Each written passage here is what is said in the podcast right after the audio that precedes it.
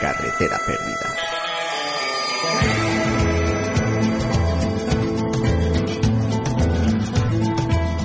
Arrima la oreja, comienza Carretera Perdida. El fado cultural para mentes inquietas. Esperando este deshielo que no acaba de llegar. Aquí somos de sangre caliente. A ver, que uno es pacense y necesita sentir el calorcito que ya está bien de invierno. Creo que es la primera vez que empezamos hablando del tiempo, que debe ser la forma de conversación más baja de la historia, pero no penéis, que la cosa mejora.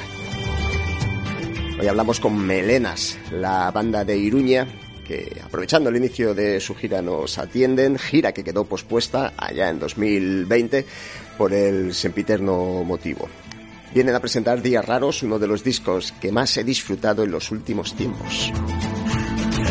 También recibiremos al ínclito profesor Víctor Abad, que se centra en dos elementos para su disertación, Bob Dylan y el pronombre personal de segunda persona.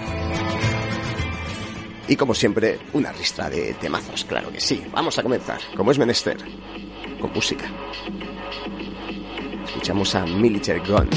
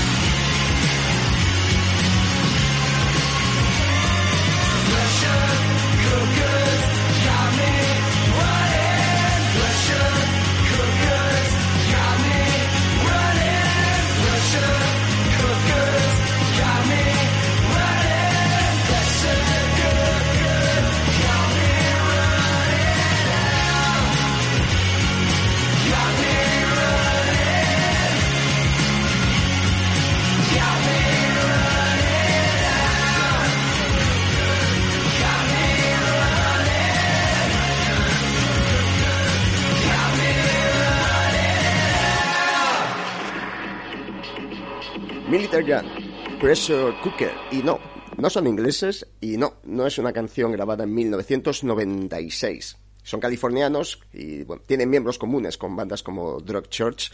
Tienen un EP publicado el año pasado y este single, Pressure Cooker, editado este mismo año, pop eh, guitarrero con ese deje post-hardcore, vamos, eh, zapatilla pero coreable. Yo me imagino esto en directo, sin máscaras, y me emociona. Country, religion, family. This is our aim and dream. ¡Viva España! Creo que los niños que están en sus casas confinados y hartos de estar ahí. Pues va a ser muy popular. Ensalada mediterránea, pops de pollo, con una bebida, hamburguesa de pollo infantil con patatas otro día. Carretera Perdida. Lo veo mal, mal, mal. Verdadera mal. Pone mi fi borchenoso. Y esto es lo nuevo de Dream Syndicate.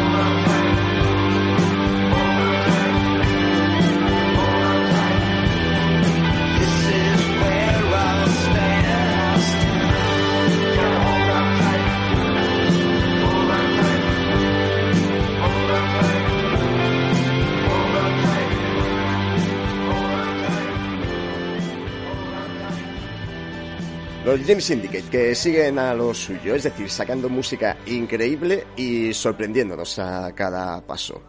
Después de aquel retorno bestial que fue How Did I Find Myself in Here, eh, recuperando de golpe esa urgencia guitarrera con las Jazz Masters de sus inicios, qué discazo, por favor.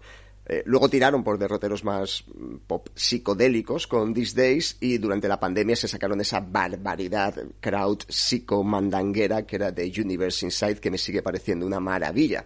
Y ahora nos entregan este chute sónico titulado Where I Stand que formará parte de su próximo disco titulado Ultraviolet Battle Hymns and True Confessions. Que si es la mitad de bueno que el título, a mí ya me tienen ganado. It's all a big nothing. What makes you think you're so special?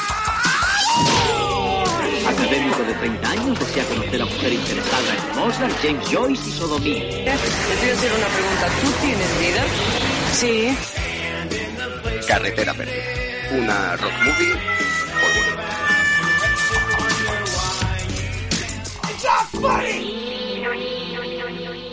La peor noticia musical, entiéndase, del año es por ahora la baja por enfermedad de Chuck Prophet, al que esperábamos con ansia, por ejemplo, en el Askena, y al que deseamos de corazón una recuperación total y pronta de su linfoma. Ya sabéis que aquí el profeta pues se le quiere como si fuese de la familia, incluso más. Nos queda, no obstante, la bala de Daniel Romano, el favoritísimo de Carlota Chelsea, que hace un par de semanas que no saca disco nuevo y nos tiene un poco preocupados. Lo último que publicó fue a finales del año pasado este Cobra Poems, donde incluía este boogie jaranero titulado Nocturne Child. Escuchamos a Daniel Romano.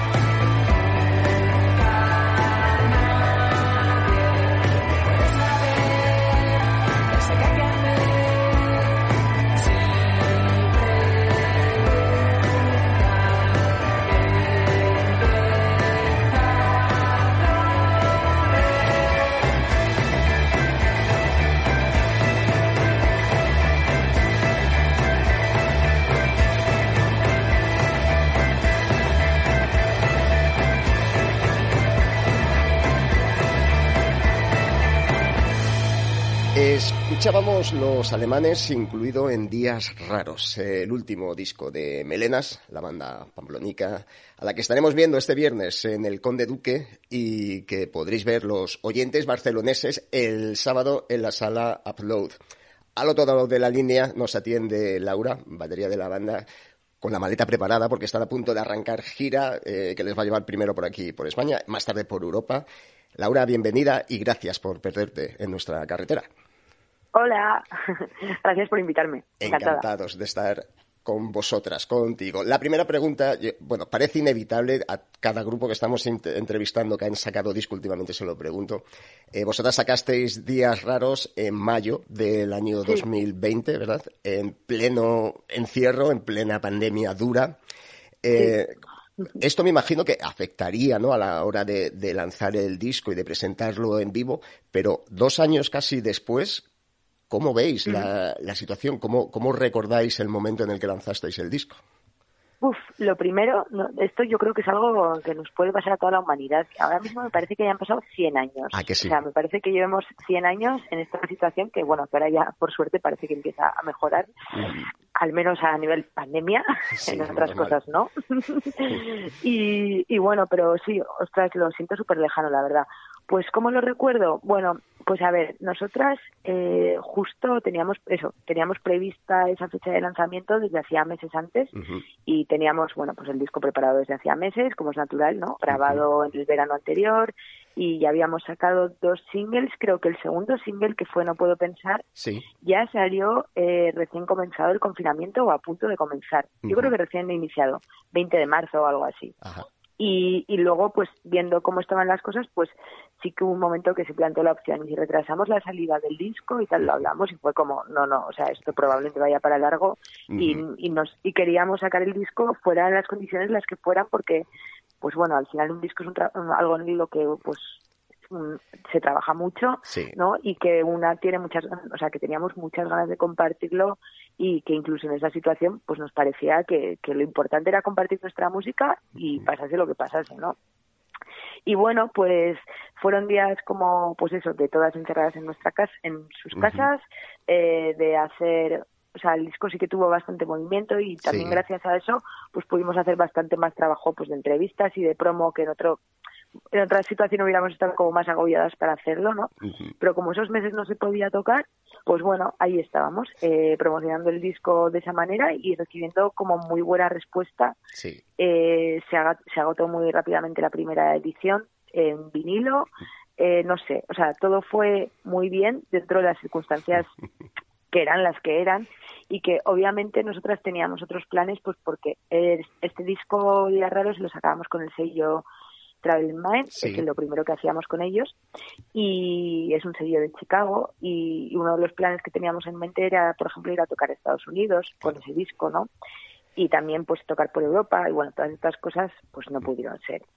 Eh, igualmente, sí que es verdad que el verano pasado, verano pandémico, o sea, el, primer verano pandémico y el segundo, digamos, fuimos capaces de tocar bastante en las condiciones un poco horribles a veces de la pandemia, en, otros, en otras ocasiones, pues dependiendo de los protocolos y del momento de las olas, pues mejor. Pero bueno, pues eh, estos directos un poco, un poco raros, ¿no? Y, pero, pero bueno, yo qué sé, al menos sí que pudimos hacer bastantes conciertos que cuando empezó la pandemia y, sacamos el disco pensábamos que igual no lo podíamos tocar, no lo podíamos presentar. Entonces, bueno, pues algo sí que se pudo hacer y eso estuvo guay. Desde luego fueron días raros. El, el título estaba elegido de antes, Sí, sí, sí, sí. Ah, Estaba elegido e impreso. sí, sí. Eh, sí, porque la cosa es que nosotros cuando, bueno, cuando terminamos de grabar el disco y tal, pues pensando un poco en el nombre, sí que nos dábamos cuenta de que la mayoría de las canciones eh, hmm. transmiten un sentimiento un poco, pues eso, cuando nos pareció buen título porque muchas canciones hablan de sentimientos o de veces en las que no te encuentras como muy a gusto con la realidad o con el mundo que te rodea y estás más metida en tu propia realidad, en tus sueños, en tus proyectos o en tus recuerdos y, y días que no encajas, ¿no? Entonces ahí venían como los días raros. Total que luego, pues irónicamente, eh, tuvo como ese doble sentido, como muy apropiado, porque o sea, cuando empezó el confinamiento, sí, sí, de verdad, o sea, ¿en serio lo hemos llamado así a nuestro disco? O sea, ¿qué es esto? Pero bueno, oye, ya está. Eh, por ahí va mi, mi siguiente pregunta, porque me, a lo mejor me lo parece a mí, pero yo creo que sí hay una diferencia eh, en el estado de ánimo, a lo mejor, entre este Días Raros y el primer disco que habíais sacado eh, tres años Sí. antes, que a lo mejor puede sonar un poquito, eh, no lo sé si la palabra es naif o a lo mejor luminoso, ¿no? Comparado con Días Raros, que es como un poquito más, a lo mejor, eh, el, tono general entre más, más frío, ¿no? A lo mejor, o más, casi diría mecánico, Sí. puede ser. Te entiendo. A ver, el primer disco, o sea, las canciones sí que tienen como cierta, yo qué sé, urgencia, podríamos decir. Sí. Son, eh, estábamos como, acabamos de empezar a tocar, no teníamos mucha experiencia ninguna, alguna de nosotras no había tocado nunca en bandas y fuimos, cuando grabamos el primer disco, fuimos al estudio con las canciones hechas, pero sin ninguna idea de ni siquiera cómo queríamos sonar muy bien, o sea, con algunas ideas, pero no muy inexpertas, ¿no? Sí. Digamos. Y en ese, en ese momento de grabar el primer disco, pues nació un poco el sonido del grupo, por así decirlo. Y, y bueno, y era una, eran las canciones que teníamos hasta entonces, ¿no? Y, y el segundo disco, pues es un disco en el que, o sea, eso de que dices que puede sonar como más, no sé si has dicho más me- mecánico o algo así. Sí, bueno, lo, lo O- de mecánico yo, yo creo que te lo digo por el acercamiento a lo mejor al rollo más, Sí, más crowd. crowd, ¿no? Sí, El- el- en los sí, alemanes que escuchábamos, o a lo mejor en primer Exacto. tiempo, ¿no? Sí, justo en, justo en esas dos mucho. Sí. o sea, sí que es verdad que el segundo disco, todos los, el- los ritmos y tal son mucho más crowd. y luego también me parece que es un disco que tiene algo más de oscuridad y ensimismamiento, quizás, Ujú. a la vez que creo que las canciones, precisamente por ese rollo crowd, sigan teniendo como bastante energía, ¿no? Sí. O sea, yo creo que es una mezcla entre energía y, y un rollo más dreamy, ensimismado, ¿no? Justo la palabra, sí, eh, energía ensimismado. Yo creo que son la- la- la- las dos que, que- que definen el sentimiento que me queda a mí cuando escucho el, el disco. Personalmente creo que somos un poco así. Oscilamos entre ambos estados.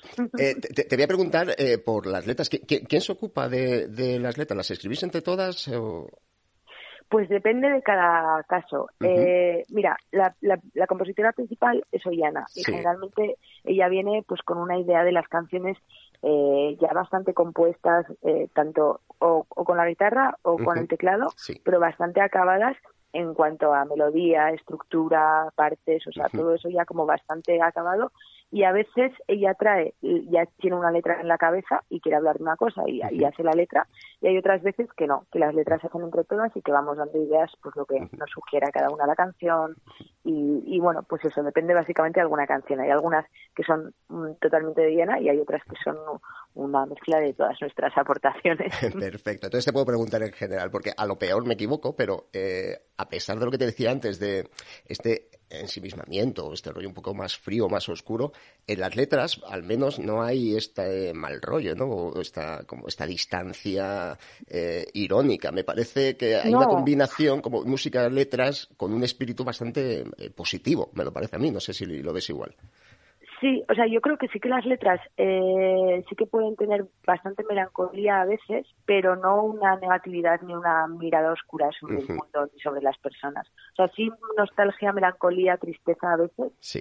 pero pero no no oscur- no demasiada oscuridad tampoco, yo creo, ¿no? No sé. Sí, yo, yo ya te digo, yo escucho el disco y, y- no me da la sensación eh, oscura, me, me da, como te decía antes, un poco de, de buen rollo.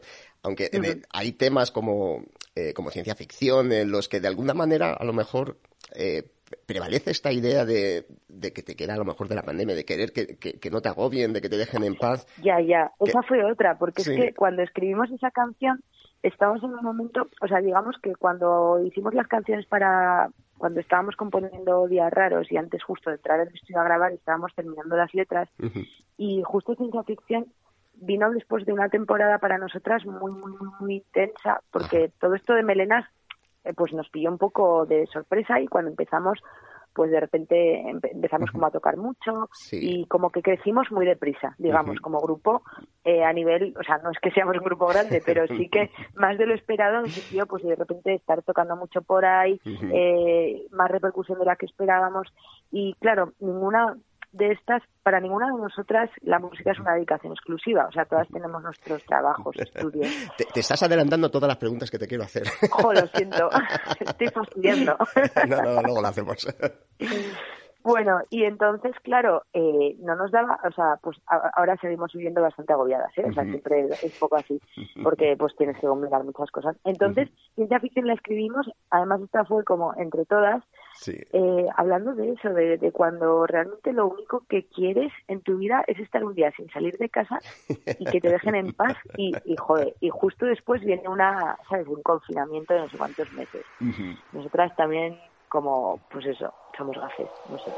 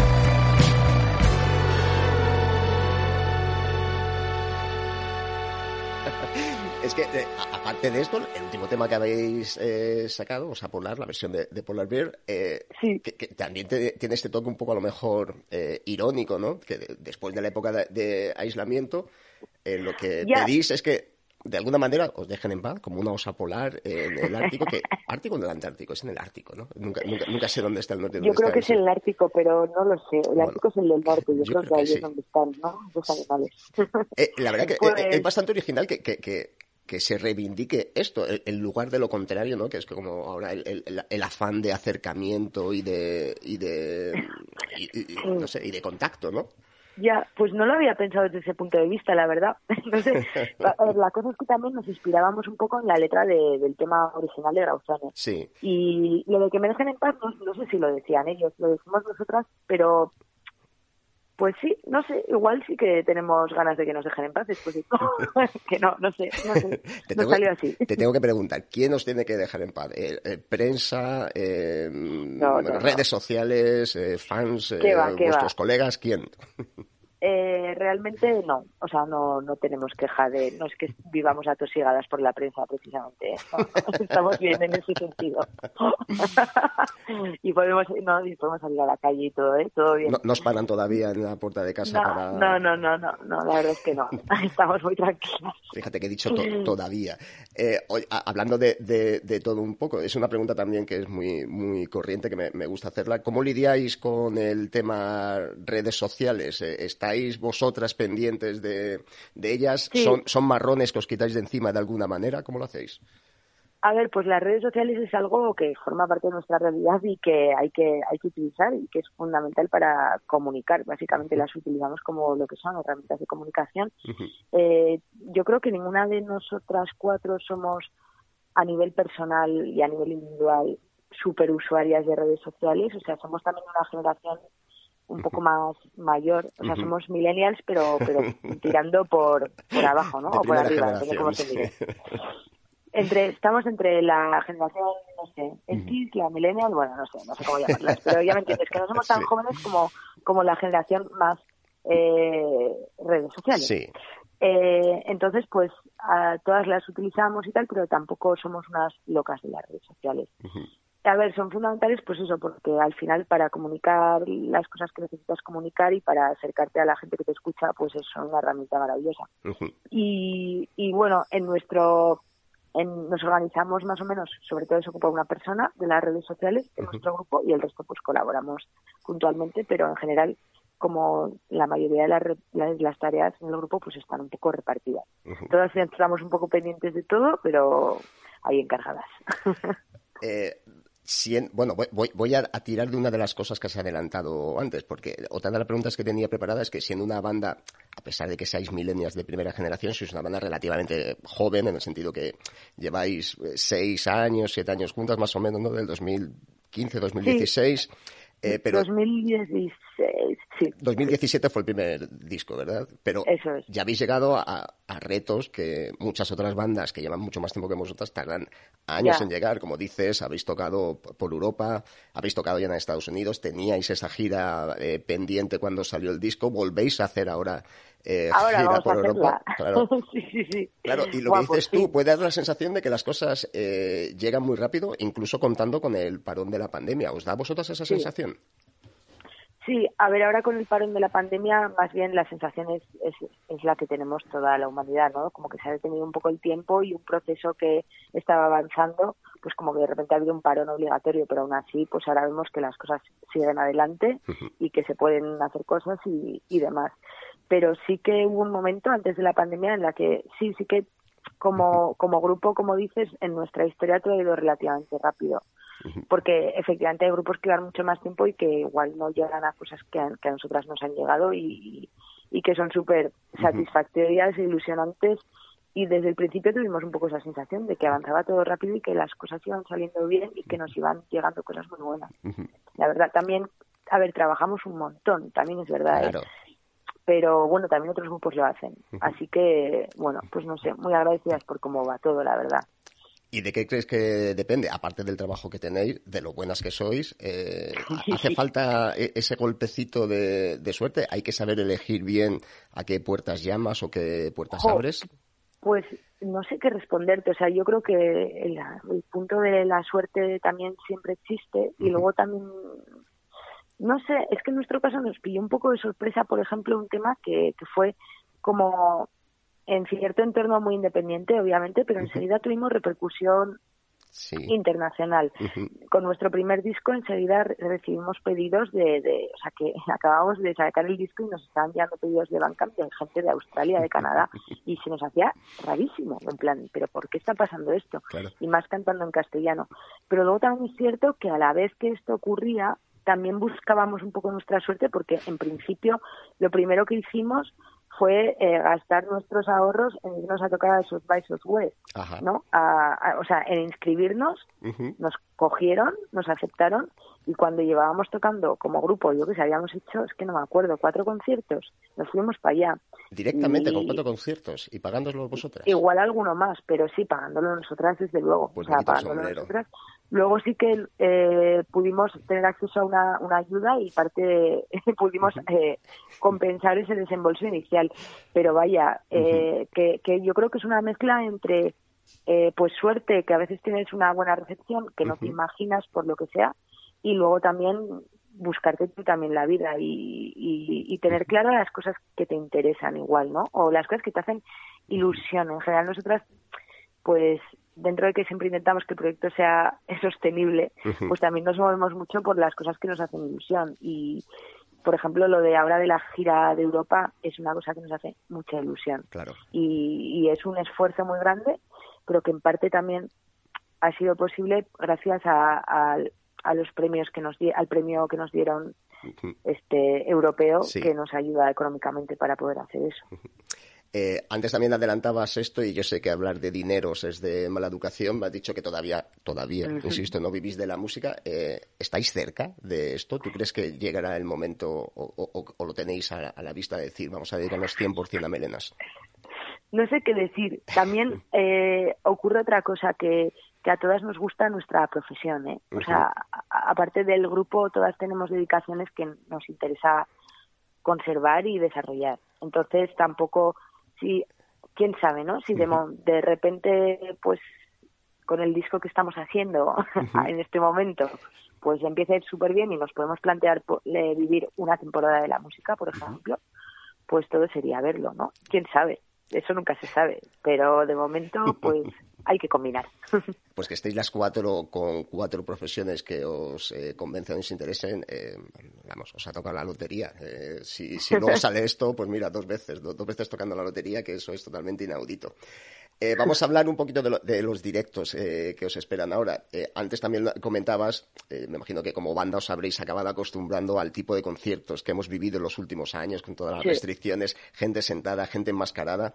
Eh, Sí. Ahora, ante la perspectiva de volver a unos conciertos un poco más naturales, ¿no? Más parecidos a antes, a, a engorilarse, ¿no? Y a saltar y a poder compartirlo todo de una manera más natural, que, cuál, cuál es el- la sensación que, que tenéis? ¿Tenéis como esta de- de- del animal que le van a soltar de la jaula o Jo, estáis...? pues muchas ganas. A ver, la verdad es que ya hemos probado un poquito de eso porque el otoño pasado que estuvimos en Francia, por ejemplo, estuvimos en algún festival allí, en, en- me parece que fue en el Levitation Sí. de Angers, que en el que bueno se funcionaba con Pass COVID y ya y era un festival perfectamente normal dentro Ujú. de que eso todo el mundo tenía que presentar el pasaporte y todas estas cosas pero era exterior y la gente no llevaba mascarilla y demás y en alguna otra situación hemos tocado así también y claro esas primeras veces sí que fueron eh, o sea estábamos alucinadas de estar como en normalidad. Era una, me acuerdo que no par- yo no paraba de hacer stories y enviar vídeos a todo el mundo. Y te estoy hablando de que esto fue en septiembre, ¿eh? Claro.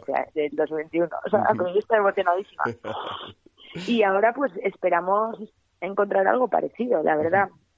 Eh, de momento el concierto de, o sea, bueno, los conciertos que tenemos próximamente en España, eh, el primero que tenemos es el de Conde Duque en Madrid, que sí, que será, como es un auditorio, Sí. al final, sí. Pero bueno, luego los que tenemos fuera de España y demás, pues, pues a ver qué tal. Yo espero que sean, vamos, salvajísimos. Es que yo, yo creo que estamos todos deseándolo. Mira, yo recuerdo que fi- también en septiembre, creo que fue del año pasado, fuimos a un festival precisamente allí en, en Pamplona, que tocaron los Handmen y los Ácidos y no sé qué más, y acabó todo el mundo Sí. al final eh, pues eso, de pie, en, en plena, plena y fue como una especie de, de, de liberación. Y el primer concierto Sí, que sí. vimos aquí en, en, yo creo que fue en la Sala del Sol, tocaban Belaco, creo, y lo vimos, Ah, de, vale. de- lo vimos de pie, y hubo un momento que mi mujer y yo nos, nos miramos y estuvimos a punto de echarnos a, a llorar, de, de- de lo Sí, que emocionado sí. que estábamos de estar simplemente de pie viendo un concierto. Entonces, claro, yo me imagino que toda esta sensación ahora va a ser como una especie de sí. catarsis Que, que casi da miedo. Total. Luego también es, como- es lo de siempre, que es increíble lo rápido a lo que uno se acostumbra, ¿no? Lo que uno decíamos al principio, sí. Sí, de repente habremos hecho dos conciertos con gente de pie y ya estaremos como tan normales. Claro, ya, ya nos olvidaremos de, Pero de- bueno. de- de toda esta mierda de, de dos años. Me, Sí, me sí, contabas sí. que teníais preparada gira en, en abril y mayo por Reino Unido y Francia mayormente, ¿no? También me Sí. imagino que ahí las restricciones eran ahora menores que aquí, todavía. Menores, menores. Sí. Sí. sí, yo creo que sí. Pero aparte Eh, de luego- esto, perdóname, Laura, yo creo, ¿sentís que vuestra música a lo mejor se entiende, no sé si se entiende mejor, o tiene más conexión? Antes me hablabas del primer disco con la eh, proyección que tuvo en Australia y en, y en Canadá. Sí. ¿Creéis que a lo mejor fuera de, de nuestras fronteras se os, no sé, se os entiende mejor, se, se os gusta más? o- Sí, siempre lo hemos comentado y siempre lo hemos notado desde la primera vez que empezamos a tocar fuera. Eh, quiero decir que, que aquí obviamente hay mucha gente a la que le gusta nuestra música y, y, y- pero pero sí que es verdad que nos sorprendió y, y ahora ya lo vamos viendo como algo generalizado como en, en Europa o en Estados Unidos pero en Europa que últimamente hemos tocado más y ahora vamos a tocar más. Tenemos muy buena recepción y efect- yo creo que la gente conecta muchísimo con nuestra música y en la, en la mayor parte de los casos sin entender las letras que eso es algo que Sí, bueno como aquí se, se escuchaba la música cuando la gente no sabía inglés ¿no? claro. eh, y súper emocionada la gente y eh, pues notamos como después de los conciertos vienen y pues y nos compran un montón de cosas y, y están súper contentos y, y sí, o sea, es como que hay una conexión muy grande y en el concierto están súper implicados, el público, no sé, es muy guay. Qué bueno. Y sí, es como, pues por igual por las influencias que tiene nuestra música o, o sonamos a cosas que quizás se escuchan más en esos países que en España o que entroncan más con su tradición musical, ¿no? O, Sí. no sé. Y en- aquí en España, ¿cuál es la posición de Melenas en el panorama musical? ¿Sois eh, qué, clase media ascendente, underground, Sí, no sé. crepitante, una realidad palpable ya? ¿Qué sois? No tengo ni idea. Esa es una súper buena pregunta, pero es que no sé qué contestarte. Eh, a ver, nosotras siempre nos hemos sentido cómodas y nos entendemos dentro del underground, pero es que ahora mismo también la sensación es que esas barreras Sí, cada cada vez vez son más difusas. sentido, sí. ¿no? Son muy difusas, ya lo eran antes de la pandemia y yo directamente después de la pandemia y, y yo ya es que no sé, no sé, no sé nada. Luego también, eh, pues bueno, eh, nosotras, a ver, pues hacemos la música que a nosotras nos gusta básicamente y, a la, y la que nos sale en cada momento vital y grupal en el que estamos y, y obviamente también pensando en, en- en que le gusta a la gente, naturalmente, ¿no? Pero no sé, o sea, tampoco andamos a la búsqueda de nada, ¿no? Queremos que queremos poder tocar, queremos gustar a la gente, pero también hacer lo que a nosotras nos parece que está bien. ¿no? Hombre, me imagino que desde fuera la gente que os, que os sigue o la gente que os entrevista, como es el caso, yo, yo veo que, que vais para arriba y, y espero que, que lo, que lo sigáis eh, yendo durante, durante mucho tiempo. Aquí en, en el programa, que somos, a lo mejor somos un poquito más, eh, no sé cómo decirlo, como más ruidosos, más, más rockeros, a mí el, el, el disco, ya os lo comentaba, eh, Días Raros, me, me entró maravillosamente bien y me, y me pareció un, un, un- un disco que conecta con muchísimas de las cosas que, que a mí me gustan, como te decía antes, las letras también de- me, me dan esa sensación de, no sé, pues de, de- de bienestar, ¿no? Me lo paso muy bien eh, escuchándolo. Así que la última pregunta es, ¿cómo pinta el futuro a corto o medio plazo para Melenas? Vale, pues voy desde el corto, empieza por el corto, Venga, corto plazo. corto. Este fin de semana volvemos a tocar en directo, eh, que no tocamos desde Navidad y tenemos muchas ganas. Y sobre todo, lo más emocionante para nosotros es que estrenamos canciones nuevas. Porque en estos últimos dos meses hemos Ajá. estado grabando lo que va a ser nuestro próximo disco. Que eso sería el medio Eh, plazo. Eso, eso sería el medio plazo. Entonces, este corto plazo es eh, tocar eh, estos tres conciertos que tenemos antes de irnos de gira, que tenemos el sábado con De Duque, Madrid. el domingo, hoy perdón, el sábado El no, viernes, ¿no? la Viernes lío. Duque, el sí. viernes, viernes con De Duque. El Ahí sábado en Barcelona, en la Sala Plat, que es el aniversario de la sala, que es un pequeño festival que también nos hace mucha ilusión. Y el miércoles en Bilbao, en el Café Anchoqui, que también es un lugar en el Qué que bueno. nos hace mucha ilusión tocar, porque todavía no lo hemos estrenado. Eh, y luego ya eh, nos vamos la semana siguiente a Reino Unido y Europa, que eso pues pues imagínate, estamos súper emocionadas y nerviosas y, y de todo, todo a la vez. Y luego ya lo siguiente sería terminar algunas canciones de, de cara a nuestro próximo disco y, y- y, o sea, pero que ya casi lo tenemos. Estamos muy contentas con eso también. El disco me imagino que saldrá ya después de verano entonces o lo Sí, sacar sí, antes. sí, sí, sí, sí. No, no, seguro, seguro. Después de verano. Después de Eh, festivales y todo el- el- lo que sí, tengáis sí, sí. eh, aquí. O sea que pinta sí, bien, ¿no? El futuro a, a corto y a Sí, medio yo plazo. espero que sí. Eh, Sobre todo estamos muy contentas con cómo ha quedado el disco y con y bueno, lo que también pensamos es que nuestro directo va a ir cambiando un poco porque en este nuevo disco sí que tiene más presencia en general, pues lo más sintetizadores, más Ajá. Electrónico, quizás siga habiendo guitarras, pero hay muchos más teclados y, y algo en directo va a ir transformándose. Dentro de que seguiremos siendo melenas, pero bueno, eso. No sé, con muchas ganas de la nueva etapa, la verdad. Y algunos de esos temas nos dices que lo vamos a poder escuchar por lo menos el viernes aquí en Sí, Madrid y el sí. resto de la gira. El viernes estrenamos dos temas, Vaya. que estamos muy emocionados con eso. Pues el viernes estaremos allí, os- os saludaré con mi, con mi mano tuerta y... Vale, te reconoceré por tu mano. Pues nos vamos a despedir con, yo creo que es mi tema favorito del disco, que es 29 grados. A ver si llega ya Ah, de vale. una vez los 29 grados, que vaya puto Eso, frío eso. estamos sufriendo. Estoy con una manta tolerana encima de la rodilla, soy como un señor de Yo 80 también, años. yo también estoy con la manta. Así que eh, muchas gracias, Laura. Nos vemos este viernes. Eh, nos despedimos con 29 grados. Un abrazo. Genial. Hasta luego.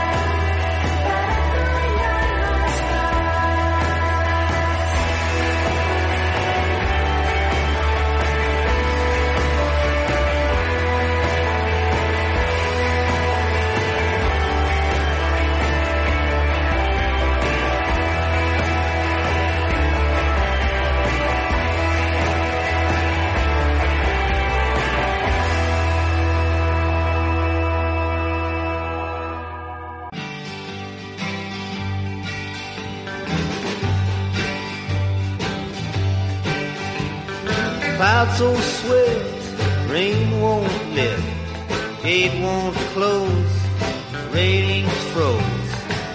Get your mind off winter time, you ain't going nowhere. Ride me high, tomorrow's the day my bride's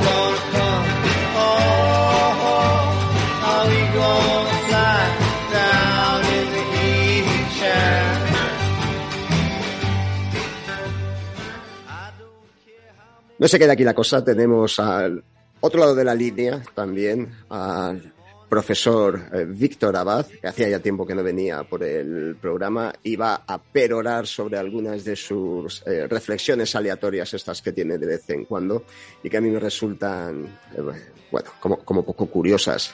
Víctor Abad, ¿cómo estás? Muy buenas, ¿cómo estamos? ¿Cuánto tiempo? Muchísimo tiempo, es verdad. Esto que estábamos escuchando es la, la- iba a decir la versión, bueno, es, es You Ain't Going Nowhere de Dylan. Lo que hemos escuchado durante todas nuestras vidas han sido las versiones que se han hecho de este tema, especialmente de los Birds. Eh, you Ain't Going Nowhere empieza, por, como decíamos, por el, eh, por el pronombre personal de segunda persona, también es el reflexivo. Eh, ellos no distinguen entre tú y vosotros, vosotras, que es una maravilla del, del inglés. Eh, Dylan yo creo que sí lo hace, ¿no es así? Siempre es tú, siempre eres tú. Esa- ese es uno de los argumentos. Dylan siempre habla del you como tú. Por mucho que hable de todos, te, te toca a ti. Parece que cuando está diciendo you es. Entonces, es importante. Hacía mucho tiempo que a este programa le faltaba el colaborador estrella. Estábamos viendo un pequeño decaimiento en carretera perdida. Sí, la- Entonces, la- la- las masas se han, se han pronunciado. Ya me, me estaban llegando amenazantes cartas a casa, como que qué pasa con, con este señor. Bueno, eh, no le interrumpo, siga, siga, Abad. ¿Y cuál es la mejor forma de levantar un programa? Pues hace una teoría sobre Dylan. Sí, eres el primero que creo que se le ocurre hacer teoría sobre Dylan. Un saludo a Benjamín Prado. Entonces la teoría de hoy es muy es especialmente profunda.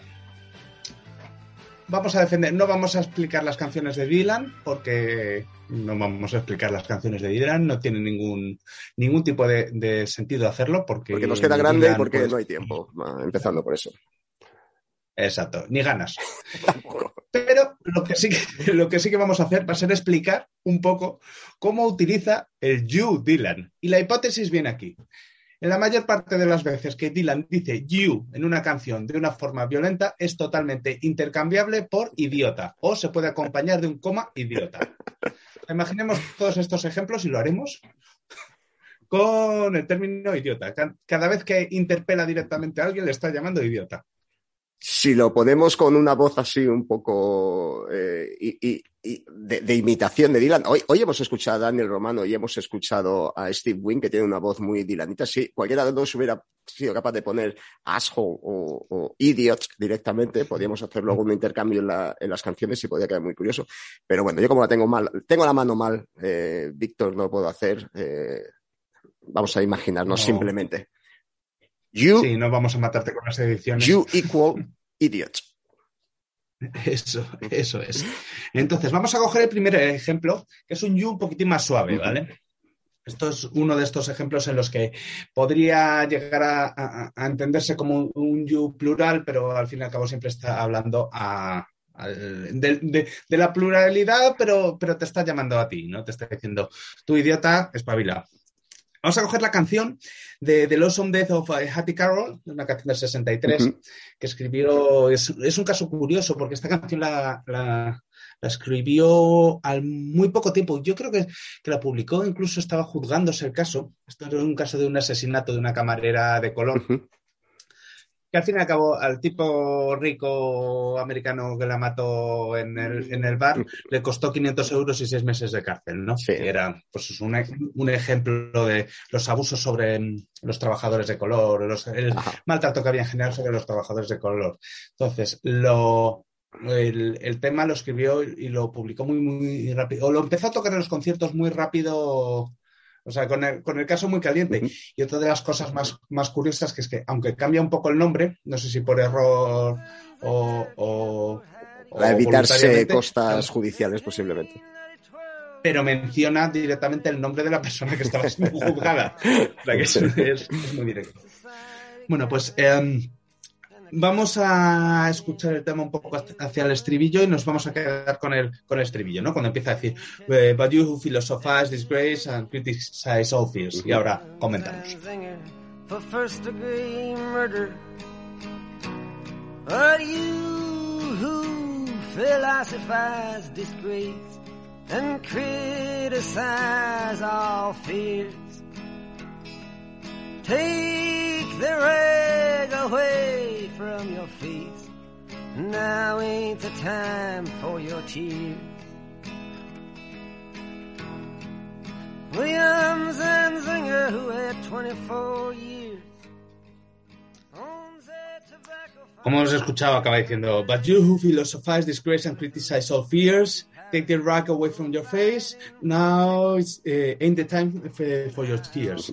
Básicamente viene a decir algo así como, tú que filosofas, deshonras, criticas todos los miedos, tal, quítate el trapo de la cara, quítate el velo de la cara, que no es el momento para lágrimas, o sea, espabila. Pero ese you, que puede ser un Sí. a todas las sociedades, tú idiota que te dedicas a filosofar y a, hacer, a tener teorías de todo, tú idiota, o sea, espabila y ponte a lo que te tienes que poner, que realmente tenemos un problema social entre las manos. De hecho, ya, bueno, es bien sabido que el efecto que tenía el Dylan de estos años, ¿no? Sí. Eh, incluso dentro de los movimientos de los derechos civiles, incluso cómo influían algunas de sus canciones a otros artistas, como Sam Cooke, que siempre decía que le, que, que le daba rabia que, las que algunas de las canciones que más reflejaban los derechos civiles, eh, la lucha de los derechos civiles, las hubiese escrito un, un- un artista blanco y fue uno de, los, de los motivadores para escribir su tema, el de famoso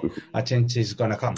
Además, un artista blanco que saltó del barco tan pronto en cuanto se dio como portavoz de una voz que no quería llevar y ya se dedicó a hacer cosas más personales como la siguiente canción de la que vamos a hablar. La si- siguiente canción, que es básicamente una canción en la que se dedica a llamar idiota a una persona. O sea, toda la canción es básicamente llamar idiota a una persona que no sabemos quién es, que también se puede teorizar mucho de que si era un crítico, que si no sé qué, pero básicamente está llamando idiota a alguien. También hay un nombre propio ahí, eh, el, famoso Mr. Jones, el protagonista de la balada del tipo delgado.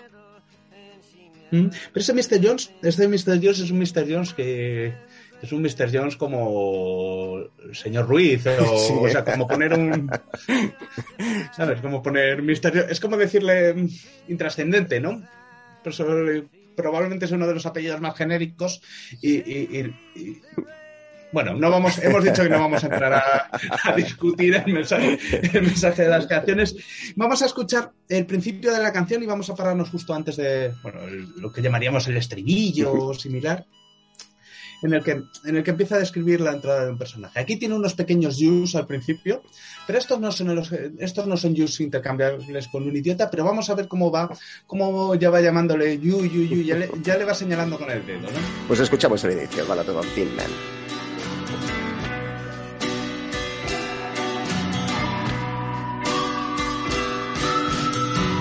You walk into the room with your pencil in your hand. See somebody naked and you, you say, who is that man? You try so hard, but you don't understand just what you will say when you get home.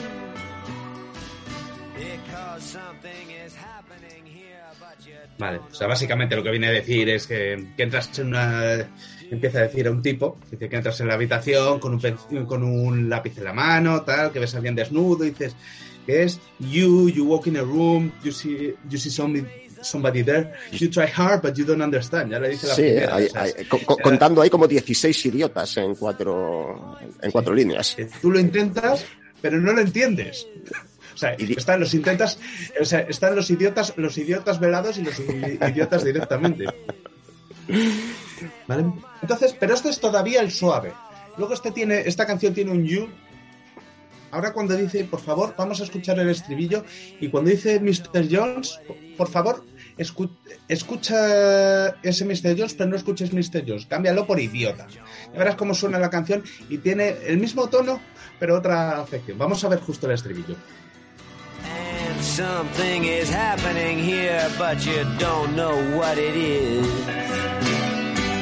Do you, Mr. Jones?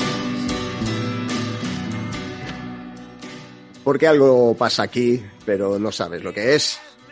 ¿A que no? Mr. Jones. Idiota. Idiota. La, la verdad es que aquí escupe, escupe bilis en esta canción, Dylan. Estaba cabreado, ¿eh? Sí, sí, sí. Aquí, aquí, escupe, aquí escupe bilis, pero es, es, es uno de estos ejemplos y vamos a encontrar uno que también escupe bilis, pero otra- por otra razón, unos poquitos años después. Eh, poquito después, eh, en 1966, eh, Dylan hace una mítica gira defendiendo su primer disco electrificado. Con The Hawks. Con The Hawk, con en 1966 los que serían después la banda. Bueno, de hecho ya eran la banda. Bueno. Eran la banda de Dylan. Llevaba mucho tiempo siendo la banda, sin llamarse la banda. Antiguos de Hawks, que se llamarían The Band posteriormente, y defendiendo pues todos estos temas. Incluso el balado Man que hemos visto, que hemos escuchado hace un momentito, o, o sobre todo el Like a Rolling Stone sería uno de los temas así más más, más, más importantes del álbum y, más referentes, ¿no? Aquí en Manchester, que hay una de las Todo esto que- ma- más famosas eh, imprecaciones de la historia de la música, cuando un mancuniano cualquiera pasa la historia gritándole el, el famoso eh, Judas a Dylan. Exacto. Les- y esto queda grabado. Yo no sé si estaba grabado en algún bootleg anterior o salió esta grabación bien grabada a raíz del No Direction Home, del Sí. documental de, de Scorsese, que hay una grabación que hay una grabación estupenda de, de este tema, que es la que vamos a escuchar. No sé, no sé si estaba publicado. Entonces, en cualquier caso, le, le interpelan, le llaman Judas por, el, por el pecado mortal de empezar a tocar música eléctrica y rock en vez de tocar folk. A lo que le responde, y vamos a escuchar ahora mismo. eh, I don't believe you. You're a liar. Y, y la forma de decir es, I don't believe you. O sea, como, o sea, no te creo, idiota. O sea, está- eres un mentiroso. Entonces se gira Dylan y habla a la banda, y, y se gira a la banda y les dice, play it fucking loud. Se escucha un poco más bajito. Sí, pero se escucha si le prestas atención. Alto de verdad. Sí, sí, sí. Así que vamos a escuchar ese inicio de canción, vamos a escuchar un poquito la canción y luego vamos a comentar también los diferentes views que tiene esta famosa canción de Bobby Dylan. Pues yo creo que por primera vez en Carretera Perdida suena eh, Like a Rolling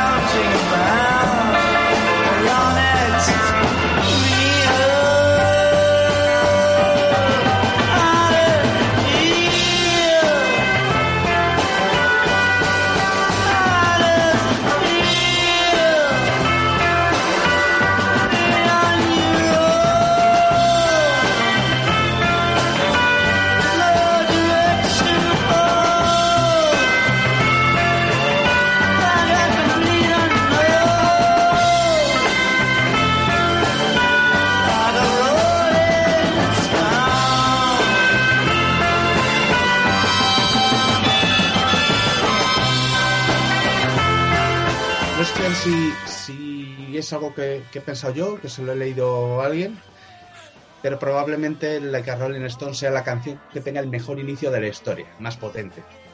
O sea, la canción con el inicio más potente de la historia. Como Sí, entra... creo, creo que era Grill Marcus el que decía que era como un disparo en, el corazón de una generación, algo así, el primer golpe de batería, el rimshot con el que inicia. No, no, bueno, tiene que ser Grill Marcus el que escriba algo así. Yo no- desde luego no creo que sea, yo qué sé, no, sé no, no se me ocurre otro, vamos. Y yo no pondría voz a una generación de, en cualquier caso, no me atrevería. Vamos a hablar de la que Rolling Bueno, Stone. Like a Rolling Stone. Eh, es. em, tiene otro you bastante, eh, bastante, bastante potente. Cuando dice Through the bumps, a dime in your prime, didn't you? O sea, Sí, esto, que- que- cuando le dabas, eh, de, Once upon a time you dress so fine. O sea, cuando eh, era una época en que te, en que te vestías genial, Sí. estabas en, en arriba de la montaña, tal, le dabas la, la calderilla así como de forma despectiva a los, a, a los vagabundos y tal. ¿Verdad? ¿Verdad, Sí. idiota? ¿Verdad? ¿Y ahora qué? ¿Y ahora qué? No recuerdo, voy a hacer mención a otro tema que no ha salido nunca en Carretera Perdida, pero me siento en, liber- en libertad de sacar. Tenemos la, vers- la versión patria de Like Rolling Stone, que es el Princesa de Sabina. Ah, bueno, yo ahí no voy a entrar en, en discusiones bizantinas. No, no me disgusta, ¿eh? pero no.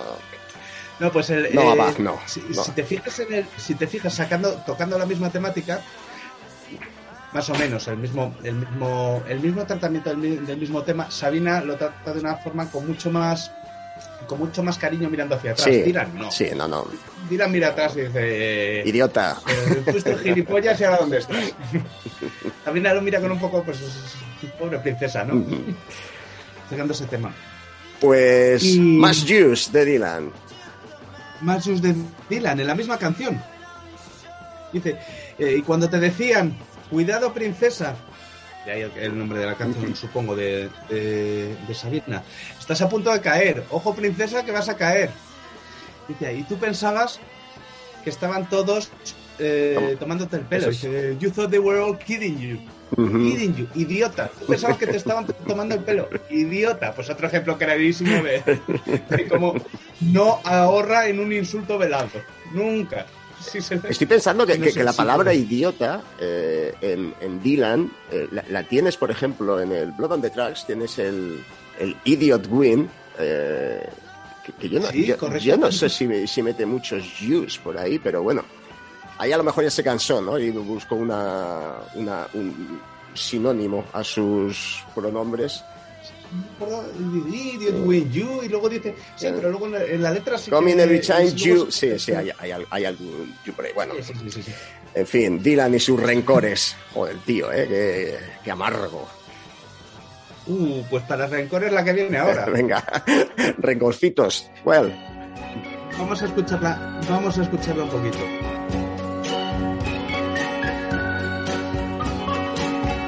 You got a lot of nerve. I say you are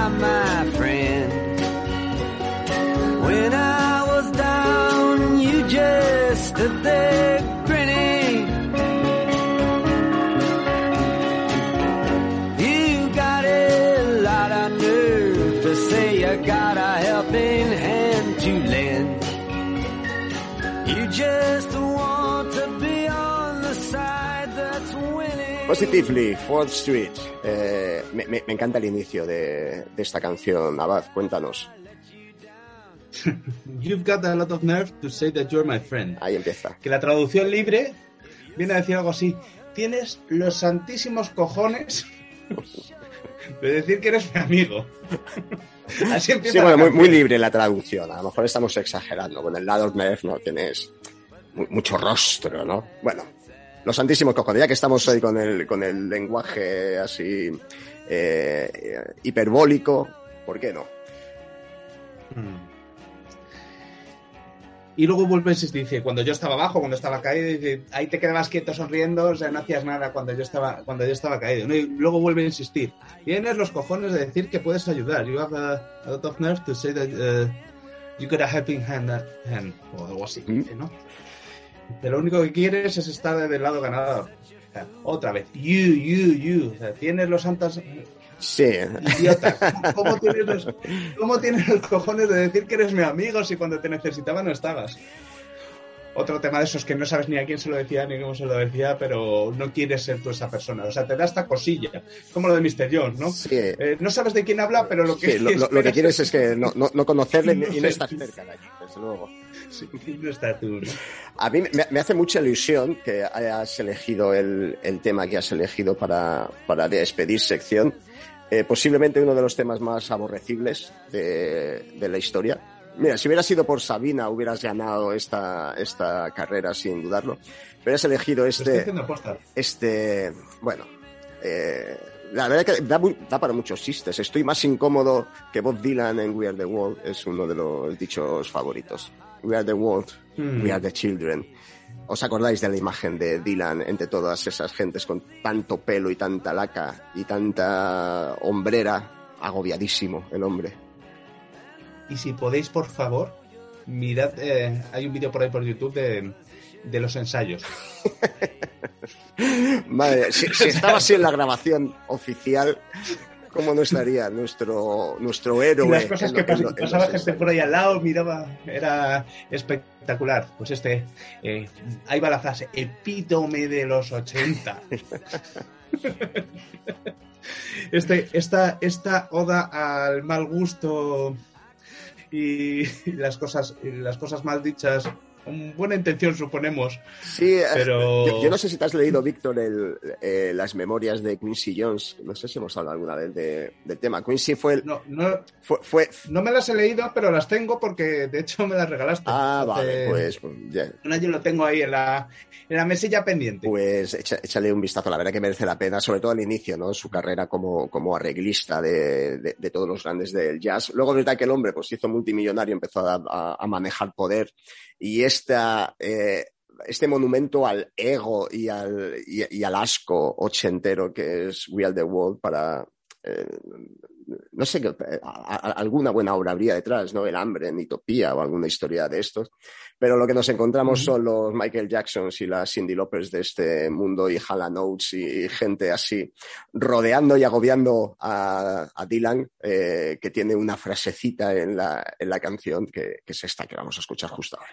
Insisto, hay que ver los ensayos para la frase que dice la de veces que no ensayo. Es, es excepcional, por favor. Eso no, no dejes de verlo. Vamos a poner la canción. Esta... Vamos a poner solo el trozo que canta Dylan. es- es- la canción entera no la vamos a poner ni Ah, no me voy a regodear. Me estoy, con esto, este castigo que estoy, que estoy haciendo por venir, por hacer tanto tiempo que no me invitabas. Madre mía. eh, primero, hacer una oda a Dylan, que es una de las cosas que más te gusta. Teorizar sobre Dylan. Segundo. Segundo sacar, a, sacar a Sabina en la conversación. Y tercero, meter We Are the World. Pero no nos vamos a regodear, vamos a poner solo el trocito pequeño. Nos vamos a quedar la frase que dice. Habla, dice algo así. It's true, we'll make a better place. You and me. O sea, dice, es verdad, haremos un, un lugar mejor y tal. You and me. Pero esa forma de decir el you, ese tonito que tiene. Es- idiota. O sea, haz las cosas ya, idiota. Si es para hacerlo mejor para todos. Idiota. Perfectamente añadible un idiota ahí. Así que con esto. Con esto cierro teoría y animo a cualquiera Y- a rebatir. Y, y ca- ca- casi cerramos amistad, Víctor, con esto, pero bueno. Eh, nos despedimos con la eh, breve, gracias a Dio, participación de nuestro héroe Bob Dylan en We Are the World. Un abrazo, Víctor. Nos vemos. Te, te llamo pronto para que no me devuelvas una, un- una jugarreta de estas.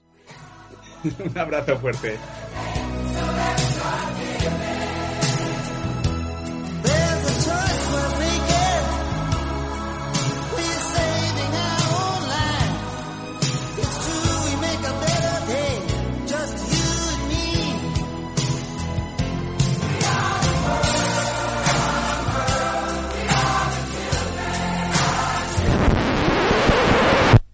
Y eso ha sido todo por hoy, oyentes. Si os ha gustado, si os ha convencido, si no os viene mal, si os tenéis un par de minutos, por favor compartidlo, que ya sabéis que tenemos una vanidad y hay que alimentarla.